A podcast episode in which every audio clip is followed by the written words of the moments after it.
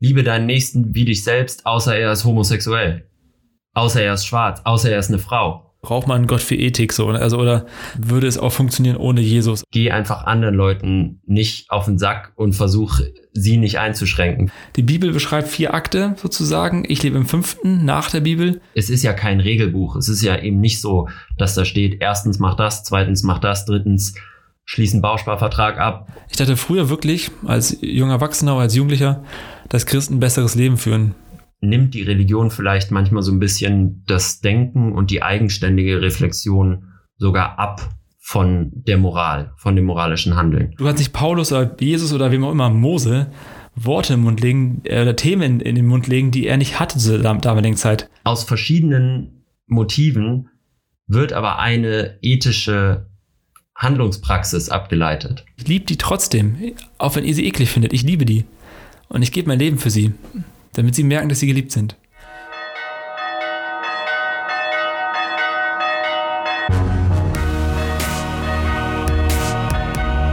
Kater Unser. Begegnungen, die einen Sitzen haben.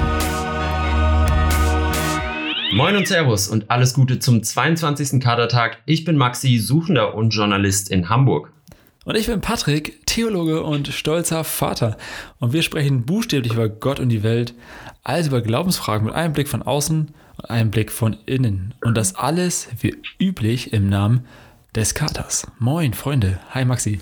Moin. Alles klar, Patrick?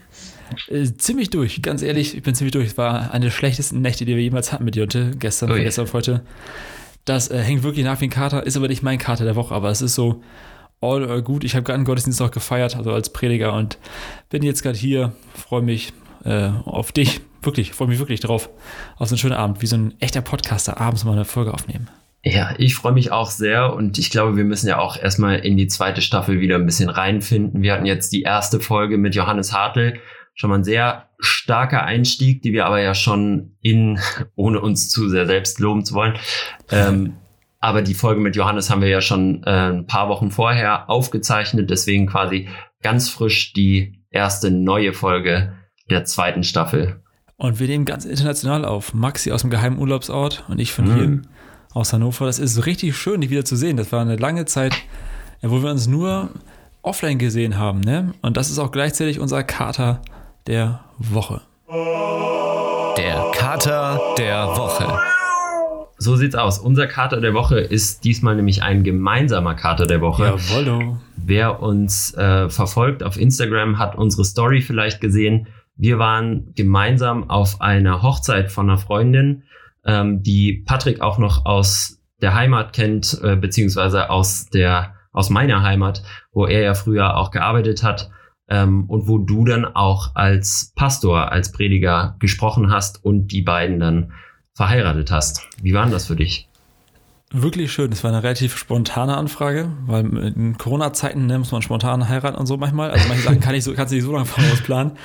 Es war in Vegas. Cool. Ganz spontan. Es war, war in, Vegas. Und du warst als Elvis verkleidet. Zweimal.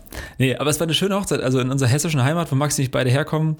Und es hat echt, also mir tat sehr gut, alte Freunde wieder zu sehen, äh, viele Leute, viele Zeit, viel Zeit zu haben und irgendwie äh, wirklich Corona-konform mit 100 gesunden Menschen mal wieder einen Abend zu verbringen. Es war ein, einfach ein tolles Erlebnis so.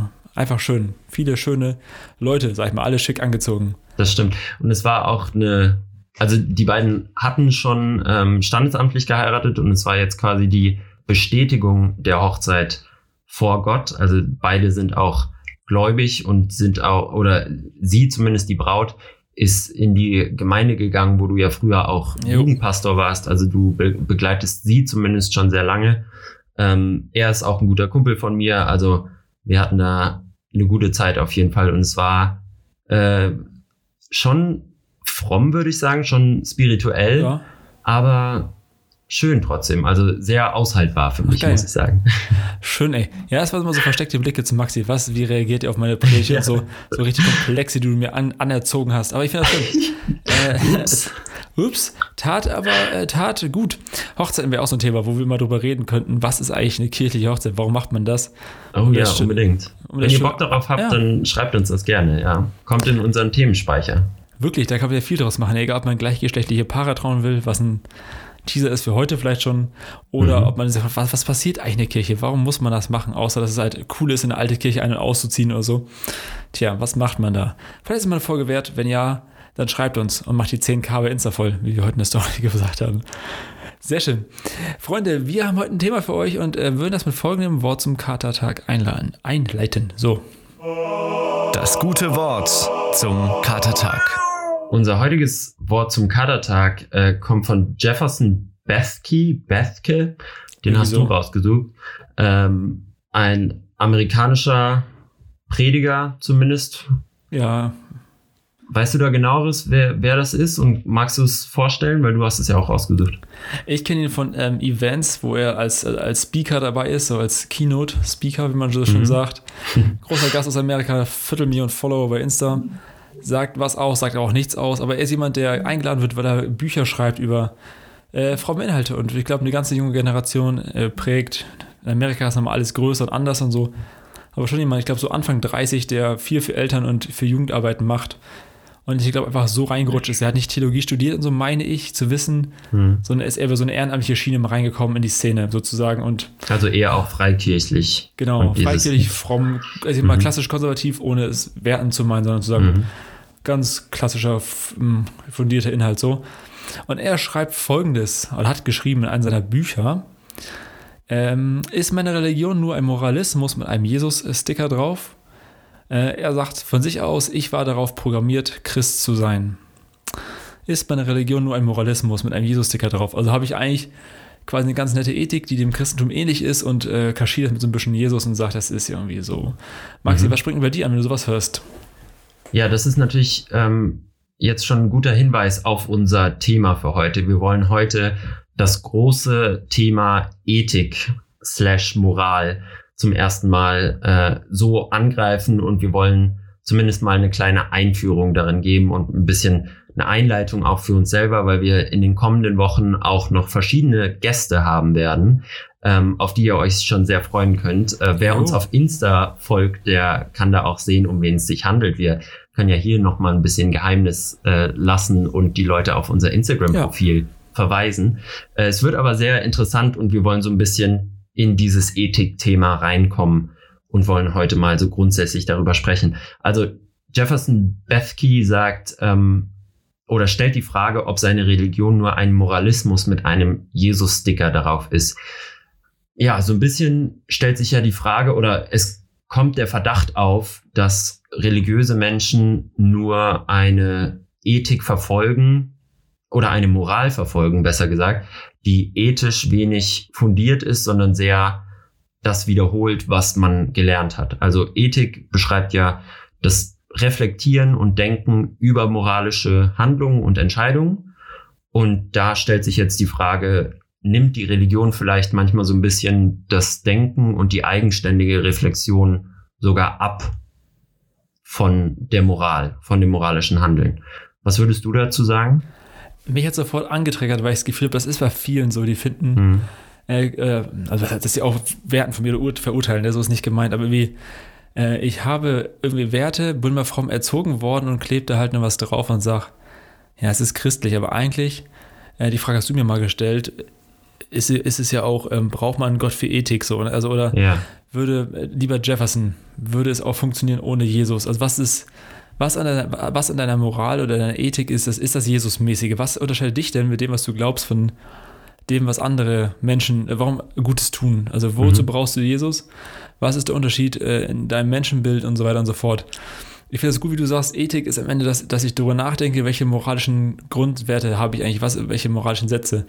Wir beide haben mal gelernt, ne, Moral ist das, äh, was, wie ich mir eine Handlung vorstelle, aber gefärbt von all meinen Emotionen, wo meine Wut drin ist, mein Hass, meine Freude und alles. Und Ethik wäre der Versuch, Und deine Ganze. Biografie hängt natürlich auch damit zusammen, wie du dann handelst in der Situation und wie du entscheidest. Ja. Genau, selbst wir beide würden jetzt zu unterschiedlichen Handlungen äh, kommen und zu manchen Situationen unterschiedlich handeln, Mhm. weil wir verschiedene Elternhäuser haben. Und Ethik wäre der Versuch, mal zu sagen: Stopp, stopp, stopp, stehen bleiben, äh, saug mal die ganze Emotion ab oder trockne sie aus, wie auch immer, und versuch mal auf einer Sachebene über das Thema nachzudenken, über das du gerade nachdenkst. Zum Beispiel im christlichen Bereich könnte man jetzt anfangen mit äh, Sexualität vor der Ehe. Da Mhm. hast du, hab ich, du weniger, ich habe da von zu Hause aus Dinge mitbekommen. Das ist Biografie. Mhm.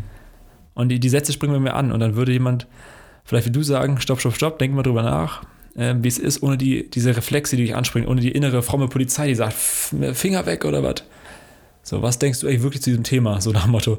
Oder was, was, was gibt es noch für Perspektiven auf dieses Thema? Und das ist äh, irgendwie Ethik. Darüber nachzudenken, Ja. wie handle ich gut, wie möchte ich handeln, wie habe ich gehandelt und dann, dann eigentlich fähig zu werden, eine gute Entscheidung zu treffen für mein Leben, für dein Leben, was auch immer. Genau, über die einzelnen moralischen Fragen oder ethischen Fragen vielmehr ähm, wollen wir dann später noch genauer sprechen. Jetzt erstmal so zum Einstieg. Wie meinst du denn jetzt in deinem Leben zum Beispiel, hat dein Glaube und deine religiöse Erziehung deine Ethik und deine Sicht auf ethische Entscheidungen beeinflusst? Ich habe das Gefühl manchmal, ähm, an- andersrum, ich als Christ, als Pastor frage mich manchmal schon, was unterscheidet mein Leben und Handeln denn von dem, was jemand, von jemandem, der nicht glaubt? Das ist schon so eine Frage, die ich oft habe. Mhm. Ich dachte früher wirklich, als junger Erwachsener oder als Jugendlicher, dass Christen ein besseres Leben führen. Aber das ist ja bei nichtem so. Sobald du bist aus deinem eigenen Dorf und deiner eigenen Struktur rauskommst, merkst du, es gibt Menschen, die sind nicht christlich oder so und die haben ein viel besseres, in Anführungsstrichen, viel besseres moralisches Leben, sind viel konsequenter, setzen sich viel mehr ein für andere, für die Umwelt. Sie sind liebevoller als ich. Mhm. Das, das kann also nicht, ähm, das, das kann nicht das Merkmal sein als Christen, dass er quasi mehr macht oder besser ist als andere oder besseres Leben führt als andere. Das ist anscheinend nicht so. Das ist mein, meine Beobachtung. Aber es kann schon unterstützen, oder nicht? Weil Ja. es gibt ja einen Grund, warum Leute ihre ethischen, moralischen Vorstellungen zum Beispiel auch auf die Bibel stützen, weil sie sagen, hier steht schwarz auf weiß geschrieben, die zehn Gebote, das sollst du machen, das sollst du nicht machen. Man hat ja schon eine gewisse Leitlinie dadurch. Genau. Das ist, äh, Bibel an sich wäre nochmal ein Riesenfass wert, wo wir nochmal eigentlich fast einen Gast zu einladen müssten, nur zu Bibel und Ethik. Mhm. Weil am Ende, ist also ich glaube, viele, die nicht so bibelfit sind, würden einfach das, was du ma machst, sagen so. Äh, Da sind, halt- sind so ganz viele Gebote drin, das ist eine Gebotsethik, ne? Da stehen zehn Sätze, halt dich dran. Mhm. Ich erlebe. Äh, Und sei ruhig und denk nicht viel drüber Genau, nach. das ist auch Ja. safe, was du machen musst. So, ne? Mhm. Da steht drin, wann du was zu tun hast. Und, und alles bei einem Kamm stellen. Ich würde sagen, das ist, ist ja bei Nichten so. Was ich biblisch oder was ich als Christ sehe, ist, dass ich nochmal ein Menschenbild habe, das geprägt ist ähm, durch mein, mein Gottesbild, wie, wie das beschrieben, wie er vielleicht Menschen beschreibt in der Bibel, wie er sie sieht. Das ist, glaube ich, schon nochmal äh, anthropologisch quasi meine, vielleicht eine andere Ra- Voraussetzung, dass ich schon sagen würde, auch so wie die andere, wie Thorsten Dietz oder Toby Fikes oder so, äh, dass der Mensch verlorener ist, als er glaubt, aber es auch Mhm. immer Geliebter ist, als er glaubt und dass das irgendwie so eine, äh, so eine Brücke ist, die zusammengehört und dass der Mensch nicht alleine rauskommt aus diesem Dilemma, würde ich vielleicht sagen, in so einer Di- Dilemmasituation ist. Das ist so das, was ich als Grundannahme hätte. er ist verlorener, als er glaubt, weil er eben nicht alleine alles, alle ethischen Entscheidungen treffen kann und alles so weit durchdenken kann, wie es eigentlich notwendig wäre, um schwierige ethische Fragen beantworten zu können. Gleichzeitig wird er aber gehalten durch sein Gottesbild und sein, seine Religion, die ihm Leitlinien setzt, was richtig und was falsch, was gut und was böse ist. Ja, und ich glaube, in dem, ähm, also quasi äh, im Christentum würde man sagen, in dem durch Jesus noch was ganz anderes in die Welt gekommen ist, dass da jemand ähm, Wahrheit vorgelebt hat, so wie, wie Leben funktionieren und gelingen könnte. Und das ist dann mal eine, ein riesen Vorbild oder ein Beispiel, wie Leben ähm, gelingen kann, weil ich merke, dass ich nicht, also äh, was heißt, was heißt denn, ich bin verlorener, als ich denke, ne? was heißt denn heißen, so Himmel, Hölle, das ist erstmal nicht das mein Fokus, sondern eher sagen, äh, ich merke, dass ich äh, nicht so lieben kann, wie ich gern möchte, dass ich so an mir selber, meinen eigenen, in meinen eigenen Net- Netzen verstrickt bin, dass ich da nicht alleine rauskomme, ist mein Gefühl und dass ich da Hm. drin gefangen bin und hänge und mich selbst beim Hass und verdamme für Dinge, die ich tue und denke und nicht da nicht die eigene Kraft und Power habe, da rauszukommen. Das ist erstmal die Situation, die ich wahrnehme. Kann ich daran verzweifeln? Oder ich äh, sehe die zweite Sei- Seite der Medaille, wo für mich draufsteht, dass ich äh, geliebt bin, unabhängig, zweckungebunden, dass ich geliebt bin und das auch bleibe, egal was ich tue oder getan habe. Und das ist so für mich ähm, die Grundlage, von dem her ich frei werde, gut zu handeln. So vielleicht als Mhm. Grundlage für Ethik Aber- für mich. Ach so, okay. Also es befreit dich quasi von dem Druck, eine ethisch unbedingt saubere Entscheidung treffen zu müssen. Aber legitimiert es nicht dann auch ethisch falsch, äh, ethisch falsch zu handeln? Nee, nicht im Sinne von, du hast jetzt einen Freifahrtschein, sondern zu sagen, weil ich geliebt bin, und davon gehe ich aus, werde ich frei, andere Dinge zu tun. Ich glaube, ich erlebe eine ungeheure Befreiung oder ein Freiheitsgefühl dann, wenn ich merke, dass mir Schuld ähm, abgenommen wird. Also jetzt, ich habe jetzt letzten Tage was getan, das habe ich äh, vom Freund einfach mal ausgesprochen, weil ich gemerkt habe, mir tut es gut, wenn ich Dinge, ne, die mich belasten, vor einem Freund ausspreche und er hat mir äh, noch ein paar Dinge zugesprochen, so wie er mir sieht und was er an mir, wie er an mich glaubt und hinter mir steht und so. Ich habe gemerkt, das habe ich ungeheuer befreit und hat wie, mhm. wie so eine Last abgenommen. Und das ist das Gefühl, was bei mir entsteht und ich habe das und will dann sagen, das hilft mir, frei zu werden, andere Dinge zu tun, gute Dinge zu tun, weil ich merke, ich muss mich nicht mehr selber um meine eigene Lösung drehen oder ich muss mich nicht darum drehen, dass meine, äh, dass ich meine eigene Schuld wegschaufel oder meine eigenen ganzen Netze, in denen ich hänge, wegschneiden muss, sondern es ist irgendwie alles, ich werde freier, so. Das ist mein mhm. Gefühl. Und deswegen habe ich das mal mehr im Vergleich zu einer Ethik, die vielleicht rein philosophisch geprägt ist und wo der Mensch mhm. von sich aus alles alleine schaffen müsste oder so. Ja, ich muss es nicht alleine schaffen. Vielleicht ist das die Antwort. Ja, okay. Das heißt, du bist aufgefangen, wenn du eben nicht perfekte ethisch-moralische Entscheidungen triffst. Aber wie hilft es dir, wenn du jetzt vor einer konkreten Frage stehst, die du ethisch beurteilen musst, dass du deinen Glauben hast? Also wie hilft dir Gott, wenn du vor diesen Entscheidungen stehst?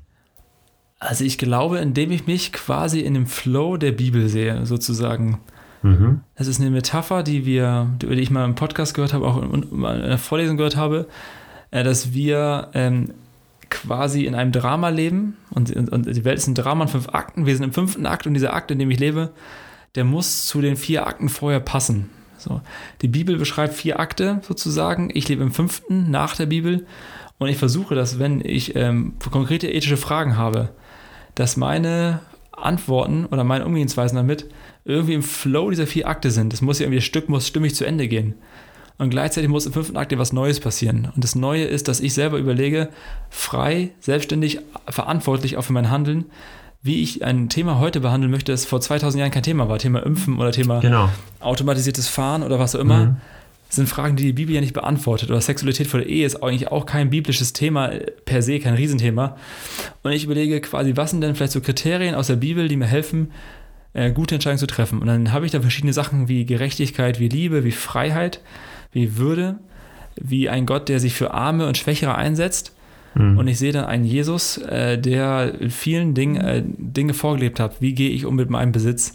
Wie mhm. äh, verhalte ich mich äh, anderen gegenüber? Wie verhalte ich mich auch der Umwelt gegenüber? Das sind schon mhm. Dinge, wo ich sagen würde, da kann ich quasi an einem, an einem großartigen Vorbild lernen und ich sehe so riesige Strömungen, die äh, in, meine, in meinen Akt quasi reinschwappen. Und ich sehe, ja, ich möchte Menschen liebevoller, gerechter behandeln, sozusagen, und dafür mich einsetzen. Vielleicht so. Das heißt, die Religion nimmt dir das ethisch-moralische Denken und die Entscheidungsfindung eben nicht ab, weil du genau. auf die neuen Probleme reagieren musst und das, was vor 2000 Jahren oder anderthalbtausend Jahren äh, in der Bibel festgeschrieben wurde, ja. das musst du jetzt auf die Gegenwart anwenden. Und du musst für dich daraus, es ist ja kein Regelbuch, es ist ja eben nicht so, dass da steht, erstens mach das, zweitens mach das, drittens schließ einen Bausparvertrag ab oder eben oder nicht, nicht ne? sondern ja. du musst ja für dich selber entscheiden, wie du das interpretierst, wie du es anwenden willst und wie du es auf völlig neue Themen und Fragestellungen beziehen willst. Genau, also würde ich schon so sehen. Also es ist, ich fände es, ich vermessen und falsch, wenn man heutige Probleme, die wir jetzt haben, die damals einfach nicht da waren, die kannst du nicht reininterpretieren in die Bibel und sagen, äh, oder du kannst nicht Paulus oder Jesus oder wem auch immer, Mose, Worte im Mund legen äh, oder Themen in, in, den Mund legen, die er nicht hatte zu der damaligen Zeit. Die Frage mhm. nach künstlicher Intelligenz war keine Frage von Mose. Oder nach die Frage nach, äh, sagen wir, automatisiertes Fahren, was wir gerade eben hatten. Oder keine Ahnung, das sind einfach Themen, die da nicht vorkommen. Und deswegen kann ich auch schlecht sagen, ja, Moses hat da einen Satz für gehabt oder ein Gebot, das setze ich jetzt um. So, das ist Bullshit. Sondern Aber gucken, was kannst du? Was kannst du durch die Bibel? Ich würde schon sagen, Metakriterien äh, rausfinden. Ja. Ich kann schon sehen, wie sich äh, Dinge durch 66 Bücher ziehen. Die Bibel ist ein Buch, ein, ein Sammelwerk quasi aus 66 Einzelbüchern. Und ich kann schon gucken, wie durch diese 66 Bücher so eine Art Flow entsteht, welche großen Strömungen gehen und welche auch aufhören. Manche Sachen, zum Beispiel Opfer ein Tier, ne, steinige deinen Sohn, wenn, waren sehr zeitlich begrenzt für ein Königreich, für Israel. Das ist klar, das hört irgendwann auf. Aber andere Sachen, zum Beispiel mhm. dieses, dass, wir ein, dass in der Bibel ein Gott beschrieben wird, der sich immer für Unterdrückte und Schwache einsetzt. Das ist etwas, was im Buch 1 vorkommt, aber auch im Buch 66. Und das ist eine, ein Kriterium, wo ich sagen würde, ja, das, das hilft mir heute eine Entscheidung zu treffen, wie ich mit dem umgehe, wie ich Klamotten kaufe, wie ich äh, mit Menschen umgehe, die ich auf der Straße treffe, wen ich äh, vielleicht fördern möchte als Jugendpastor und wen auch, also wer in meinen Fokus rückt. Nämlich die, die vielleicht am Rand und mhm. ausgegrenzt sind, die sonst durch alle Systeme fallen in, Schule oder in so, die würden von mir, also das ist mein Anspruch, zu sagen, die möchte ich fördern, auch wenn das nicht Fame oder Vogue ist. Aber ich habe das Gefühl, ich oder ich als Pastor glaube an einen Gott, der diese Menschen sieht. Und das ist sozusagen ein Kriterium, das sich von durch die Bücher zieht und immer weitergeht und bei mhm. mir so reinstrahlt. Also du hast eben schon ein paar dieser Metakriterien aufgezählt: Liebe, Freiheit, Gerechtigkeit, Würde, Einsatz für die Schwächsten. Ja. Aber was würdest du denn sagen, sind Gebote, Verbote oder ethische Fragestellungen, die in der Bibel besprochen werden, die auch relativ klar in diesem Rahmen geregelt werden, die aber heute wirklich einfach nicht mehr zeitgemäß sind und vor allem anschließend daran, wie erkennt man sie? Ah, äh, ich würde sagen, also im Neuen Testament gibt es ja auch noch, dass da geregelt und geguckt wird, wie gehe ich mit Witwen um und Waisen um, wie habe ich mich im Gottesdienst zu verhalten als Mann oder als Frau hm. und so weiter und so fort. Wie gehe ich mit der Ehescheidung um? Wie gehe ich mit dem und dem Fall um? Und das sind, äh, es ist nicht einfach, es ist überhaupt nicht einfach. Und ich mag es nicht, wenn ich ChristInnen sehe und höre, die einfach ohne viel nachzudenken diese Texte zitieren, predigen oder irgendwas und sagen, das ist heute genauso.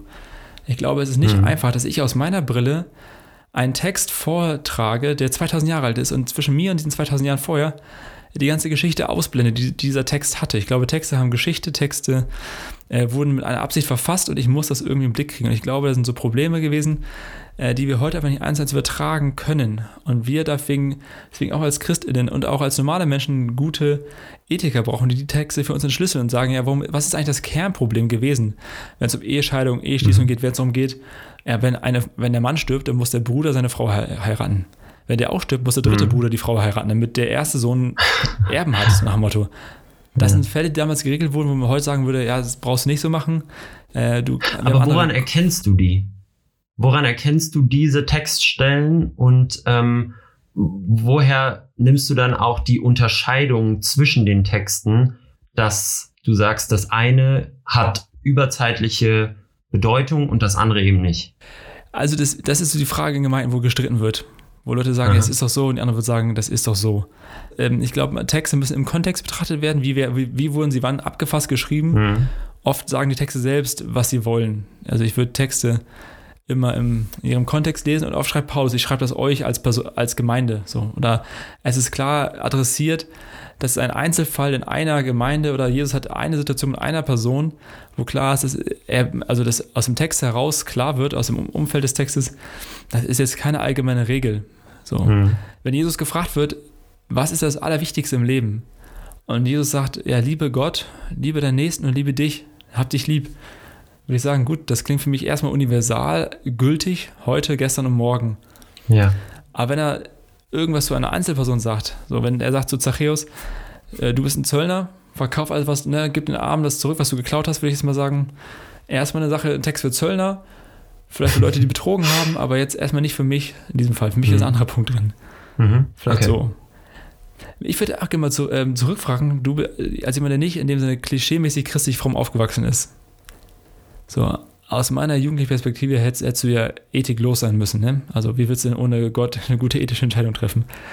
Du hast aber bei Nichten ja so gelebt. Du hast ja gut, auch viele gute Sachen getan und auch, also ja, respektiv betrachtet und gut gelebt, also Anführungsstrichen gut gelebt. Hoffen wir es mal. Wie hast du das denn gemacht? Woran hast du dich denn orientiert? Was ist für dich Maßstab? Also, wenn du meinen Vater fragen würdest, würde er sagen, er hat uns drei Kinder auch, oder sie, meine Eltern haben uns äh, nach christlichen Maßstäben und christlichen Leitlinien ähm, erzogen. Da bin ich mir aber gar nicht so sicher. Also es war halt immer so unterschwellig christlich. Es war schon natürlich die zehn Gebote kann mehr oder weniger jeder von uns unterschreiben, denke ich. Für mich persönlich eine ganz gute Orientierung ist natürlich immer die goldene Regel. Die kommt natürlich ah, auch einerseits aus der Bibel, andererseits dann nochmal von Kant, der aber natürlich selber auch Christ war.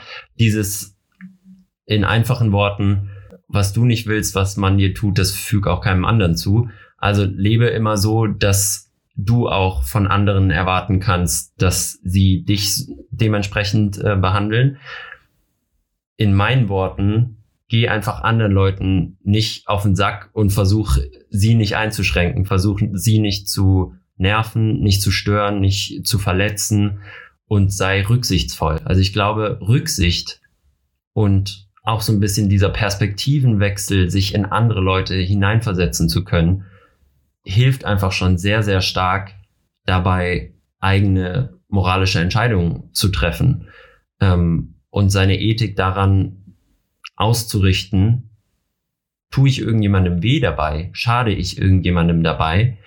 Und wenn ja, ist es das wert, ist es nötig, gibt es auch eine andere Möglichkeit, mit der ich weniger Schaden hervorrufe, das ist, glaube ich, schon mal ein ganz guter ähm, Hinweis dafür, unabhängig jetzt davon, was, was will ein Gott oder was hat ein Mensch XYZ vorgelebt, ähm, die einem, glaube ich, schon ganz gut helfen können. Vor allem sich da mal Gedanken zu machen, was gibt es denn für Möglichkeiten, wie ich behandelt werden möchte und wie ich andere behandle und sich einfach im ersten Schritt mal bewusst zu machen, was es heißt, was man tut und bewusst zu leben, bewusste Entscheidungen zu treffen und nicht einfach so vor sich hin zu leben. Ich finde es aber schön bei Gemischtes Hack, äh, Shoutout an den Podcast, die enden fast immer seit einem Jahr mit dem Satz, habt euch lieb. Das ist vielleicht die mhm. positive Umkehrung von dem, was du gerade gesagt hast. Was bei mir, was mir gerade bei dir aufgefallen ist, da war, war, vieles mit nicht dabei, viele Verneinungen. Ne? Ich will anderen nicht auf den Sack gehen, ich will sie nicht nerven, ich will sie nicht eingrenzen. Da bin mhm. ja, wie ist das, wie ist das positiv formuliert? Was willst du? Also, ich würde sagen, du willst ja. sie lieben, ja? also willst sie möglichst frei setzen, du willst so ohne so vielen Verneinungen. Und dann der zweite Gedanke, der hochkam bei dir, war gerade, ja. wo kommt dieser innere Antrieb denn her?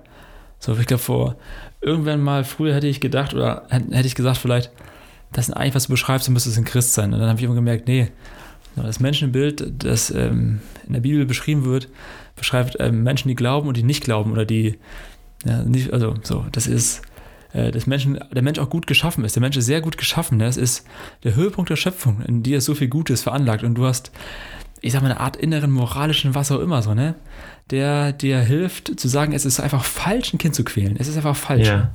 Das Schöne an der goldenen Regel finde ich auch, dass du sie natürlich aus sehr hehren Zielen machen kannst. Also du kannst es quasi tun, weil du ein guter Mensch bist, tust du ah. anderen nicht weh. Du kannst es aber auch einigermaßen egoistisch betrachten, dass ja. du sagst, ich will ja nicht, dass es mir schlecht geht.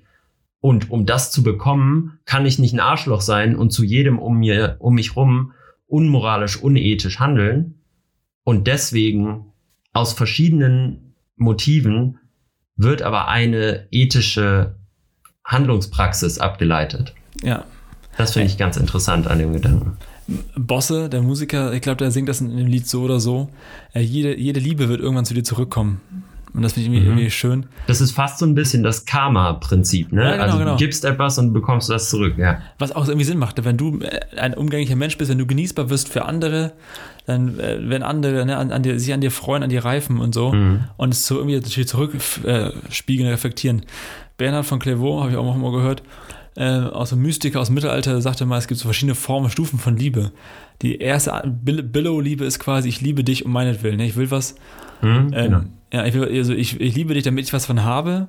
Level 2 wäre irgendwie, ich liebe dich um deinen Willen, weil du, ach, weil ich auch weiß, dass es auch Liebe selbst sein muss und äh, du ein mhm. guter Typ bist und so. Und Liebe 3 wäre, äh, Stufe 3 wäre, ich liebe dich um Gottes Willen, weil du gut geschaffen bist. Und, äh, und der Bernhard von Clairvaux er sagte, das ist, äh, das erreichst du punktuell im Leben meistens nicht. Also du, mhm. meistens sind die ersten beiden Stufen, dass man am Ende dann doch nett zu anderen ist, was du gerade sagtest, weil ich was, was davon habe. Ich habe einen Benefit davon, ne? auch wenn das eigentlich äh, egoistisch und falsch ist, eine, eine Form von Verblendung oder so. Ja.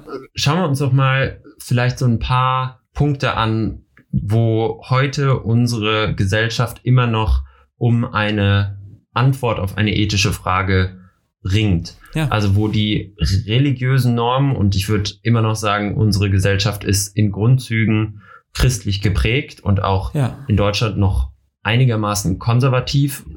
Wo findest du denn, trifft unsere säkulare Gesellschaft in Konflikten auf diese religiösen Normen und wo gibt es da Themen, die immer noch nicht ausgefochten sind? Äh, ich hab, musste, keine Ahnung warum, aber gerade mal an den Dalai Lama denken, auch ein Bro von uns. Ähm, der hat mal gesagt, ich glaube, er war das. Shoutout. Er hat mal gesagt, ähm, die Christen haben eigentlich alles, also Jesus war der beeindruckendste Mensch, der jemals gelebt, gelebt hat. Irgendwie so hat er gesagt, ne, ich paraphrasiere mhm. das. Und er sagte, die Christen haben eigentlich das beste Fundament von allem und er wundert sich, warum sie so schlecht damit umgehen. Und ich habe mich gefragt, wann haben mhm. die Christen, Christen oder Christinnen ein bisschen das Zepter aus der Hand gegeben für ethische Fragen? Weil ich habe das Gefühl aus der Intro-Perspektive hier, dass ähm, viele, viele, ähm, viele, viele, vielerorts das Zepter abgegeben wurde, was ethische Fragen mhm. und Normen angeht. Also man orientiert sich nicht mehr an der Bibel, man orientiert sich nicht an Kirche, wenn es darum geht, Entscheidungen für sein Leben zu treffen. Also nicht nur die Frage nach automatisiertem Fahren, sondern auch die Frage nach äh, persönlichen Dingen, die mich betreffen in mein Leben. Werden, werden überall wird nach Ratgebern gesucht, aber nicht mehr innerkirchlich quasi. Und das fand ja. ich bemerkenswert. Und wir haben Themen rausgesucht, wir beide, ähm, die großen Dinge, so die, wo Kirche struggelt, wo ähm, Kirche hinterkommen muss, sind so Fragen wie die, das ganze, ganze Gender-Thema, sag ich mal.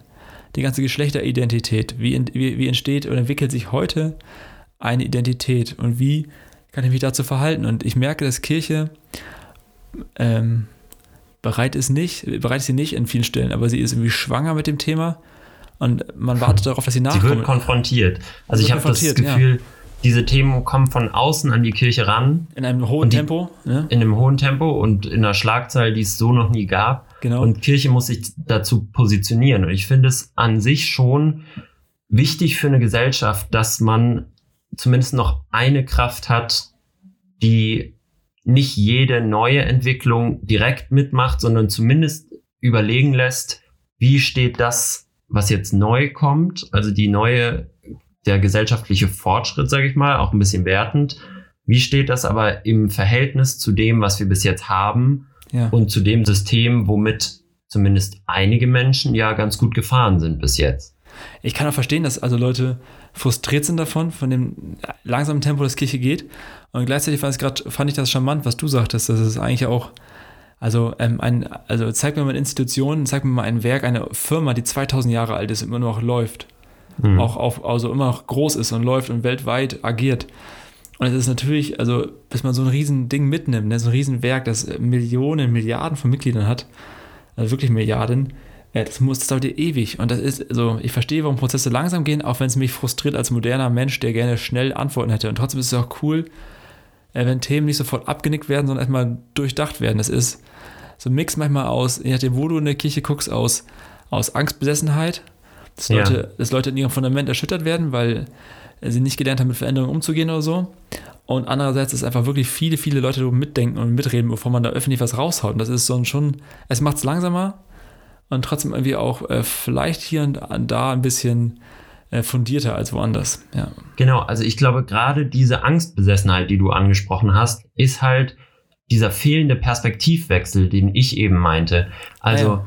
Ähm, ah, die ja. Kirche ist nun mal sehr weiß geprägt, sehr männlich geprägt, sehr heteronormativ geprägt. Das heißt, alles, was sich davon unterscheidet, nimmt natürlich auch ein Stück der Macht und der Deutungshoheit ab. Und die, die Menschen, die da in dieser, in diesen Machtpositionen sind, sind nicht in der Lage oder nicht willens dazu, Teile ihrer Macht abzugeben, um es für andere einfacher zu machen. Die sagen, das System läuft ja gut so, wie es läuft, weil es für uns gut läuft. Ob das jetzt aber für Menschen anderer Hautfarbe, anderer Herkunft, anderes Geschlechts, anderer sexueller Orientierung, wie auch immer, genauso gilt oder eben nicht. Das, also ich glaube, dass viele noch nicht mal das Böse meinen und nee. ausschließend sein wollen, sondern sie haben einfach überhaupt kein Gespür dafür, wie es anderen Leuten geht und womit die alle, also umgehen müssen. Wie, wie schlecht das Ding geht. Das ist auch dein Spruch von Anfang, ne? Vom Anfang, den ich gut finde, dass Ethik immer auch Biografie ist. Es ist mhm. einfach so, auch Menschen, die 40, 50, 70 Jahre in Kirche gewesen sind oder dort auch in Leitungspositionen, äh, die über ja, die tradierte Werte haben und früher haben Werte Jahrhunderte gehalten und jetzt auf einmal wird verlangt oder gefordert, dass alle fünf Jahre etwas komplett überholt, überdacht wird, also überspitzt gesagt.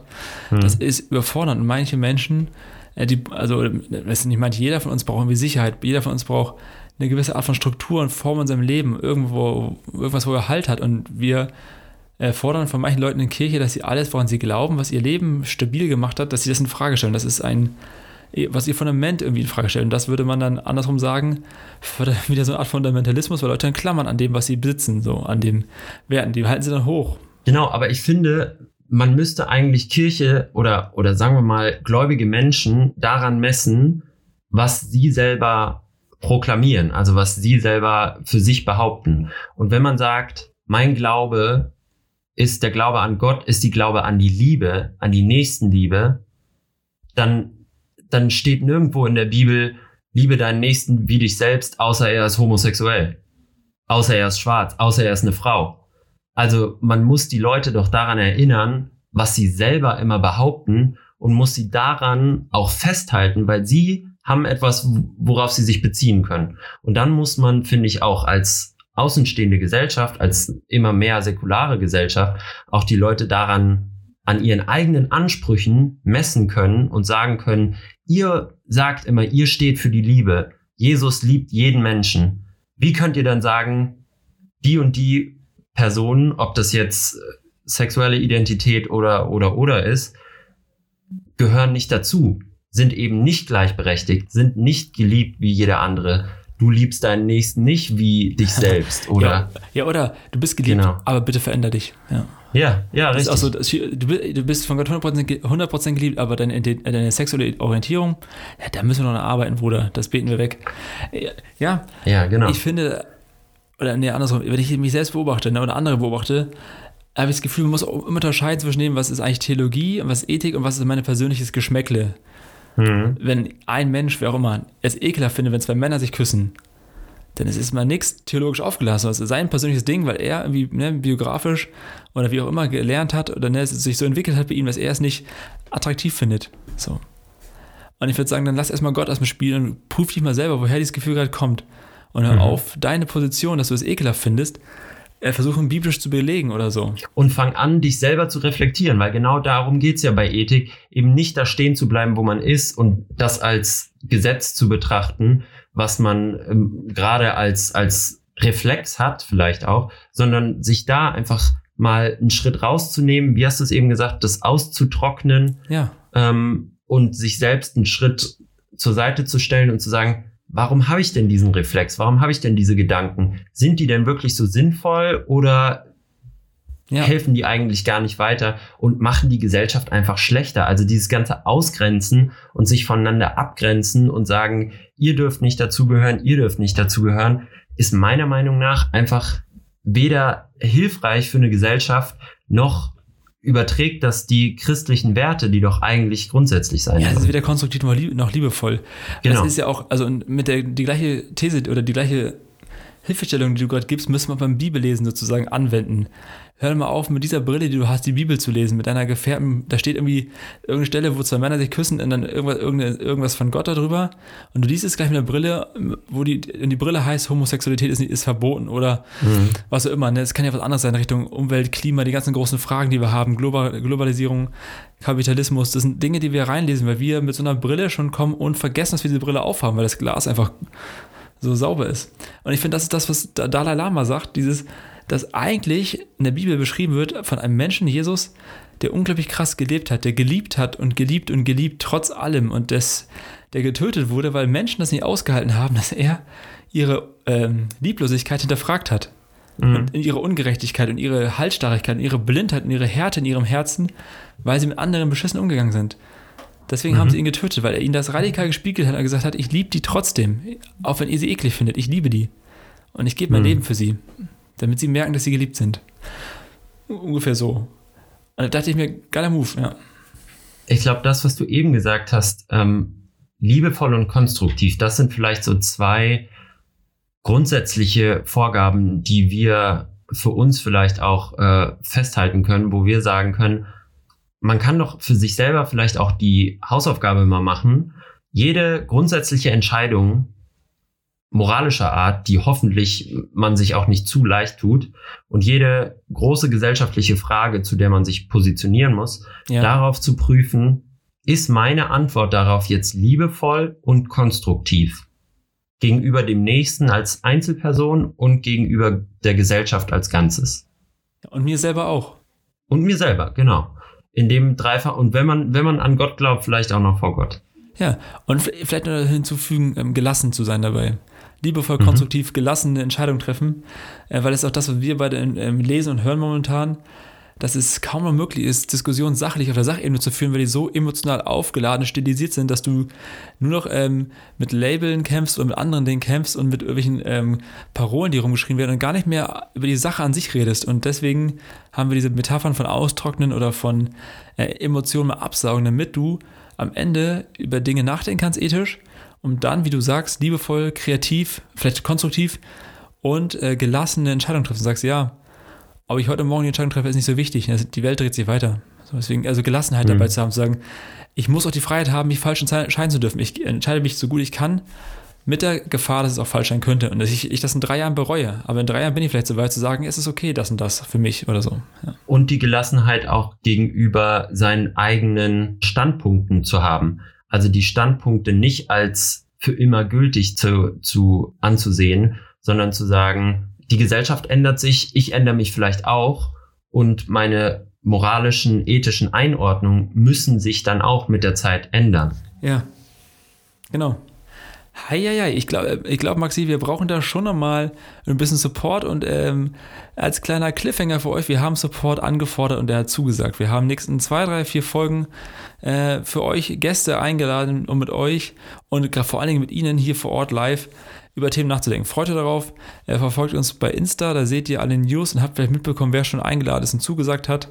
Äh, aber bis dahin, äh, Maxi würde ich sagen, äh, swipen wir rüber zu unserer letzten Kategorie für, diesen, für diese Folge. Die Frombola.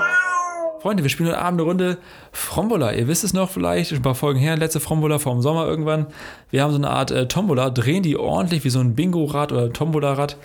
Irgendwann drücken wir auf Stopp und dann ziehe ich einen Begriff äh, und den Maxi nicht weiß.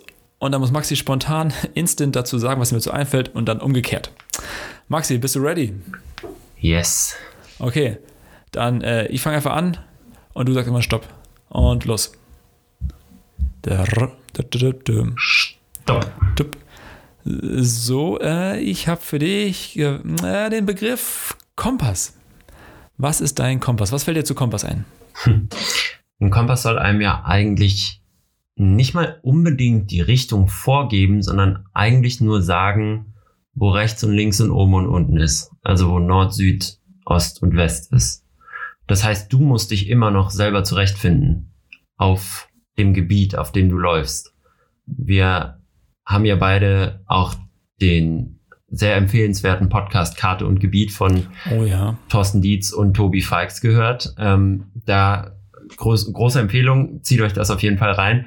Da äh, sprechen die beiden auch viel darüber, was bedeutet moralisch Handeln in einer, sie nennen es transformative Ethik, also in einer Gesellschaft, die sich verändert, die dynamisch ist, die ähm, ja, wo sich das Gebiet, auf dem man läuft, verändert und wo man sich selber als darin umherwandelnder natürlich auch verändert.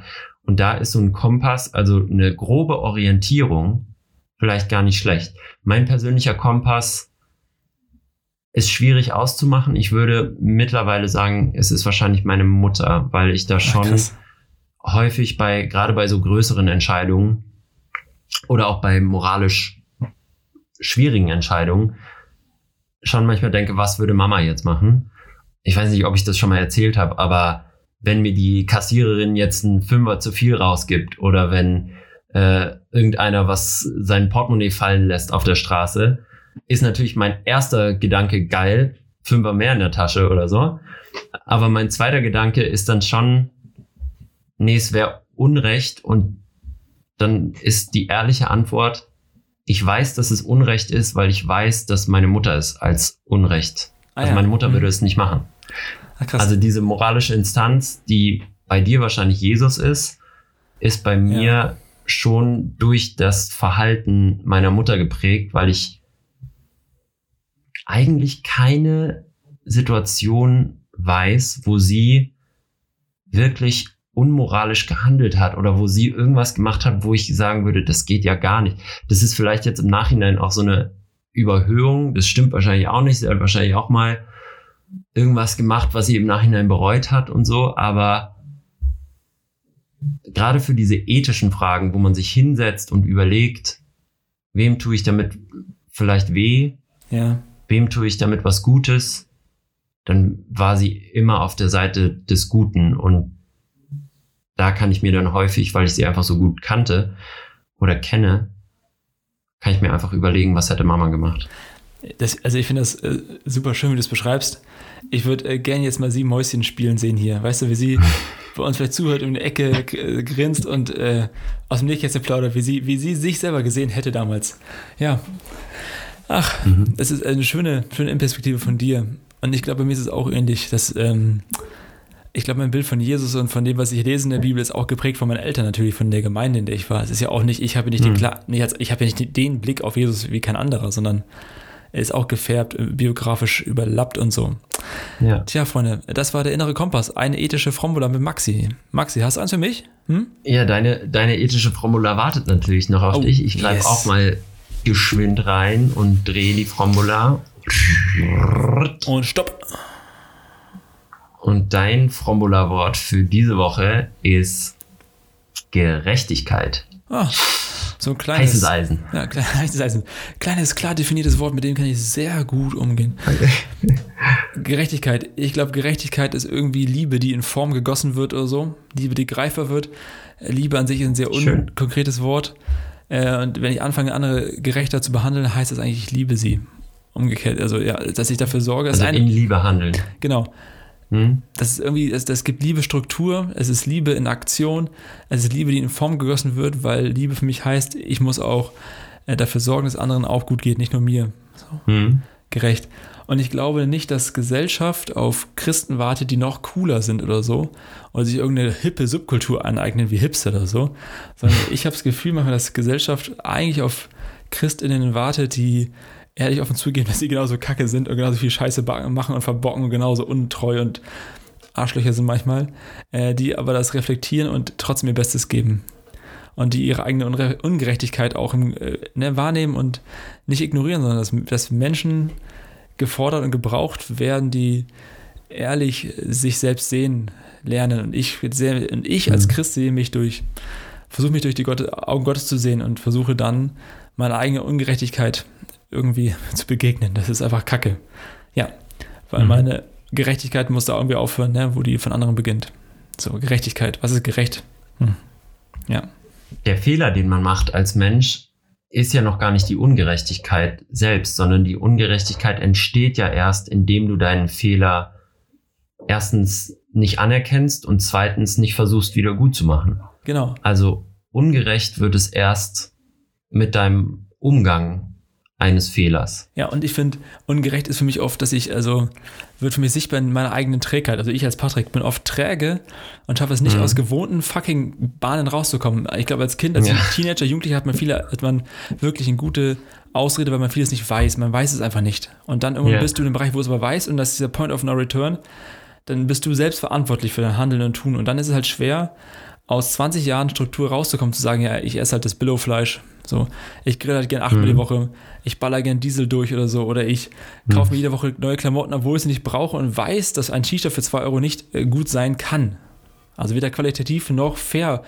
Und dann ist halt so eine Art Trecker, die mir anlastet, die mir, wo mir es schwerfällt, mal die Spur zu wechseln auf der Autobahn und so sagen, ich fahre meine Bahn, komm, was soll's so. Und ich glaube, wir genau. warten auf Menschen, die ja, da konsequentere Schritte gehen, zum Wohle anderer. Und am Ende auch wirst du, glaube ich, frei dadurch. Ja, ich glaube, darum geht's, um sich selbst zu hinterfragen und ethische Fragen nicht von sich wegzuschieben, sondern sich selbst immer wieder vor die Probe zu stellen und sich genau diese Fragen zu stellen, ist das, was ich tue, eigentlich konstruktiv, ist es liebevoll ja. und ist es gelassen genug? Und damit ähm, Schlusswort. haben wir es, glaube ich, oder? Ja, Freunde, ich glaube, die Folge war ein bisschen, ein bisschen Achterbahn. Ne? Man steckt ein, Bügel geht runter und so langsam nimmt man Fahrt auf und irgendwann habt ihr es gar nicht gemerkt, zack, erste Looping, euch wohl ein bisschen schlecht. Äh, wenn euch Fragen kommen und so, schreibt es bei Insta oder schreibt Maxi einen Brief, der mag äh, Briefe und Postkarten sehr gerne. Brieftaube, sehr Brieftauben. gerne. Die ist da, ist da dann auch. Fax auch, der Morse. Noch gibt's Ich nehm Faxe, ne? Ich habe von Armin Laschet gehört, der will alle Faxe verbieten. Ja. Der war, Oh. war bei der schon 3000. Aber egal. Verbotspartei. So, also Freunde, äh, wir lassen euch aus der Achterbahnbügel auf. Habt euch lieb. Ja? Und dann Maxi, hört rein, haut rein. Bis denn dann, Freunde. Tschüssi. Tschüssi. Tschüss, go.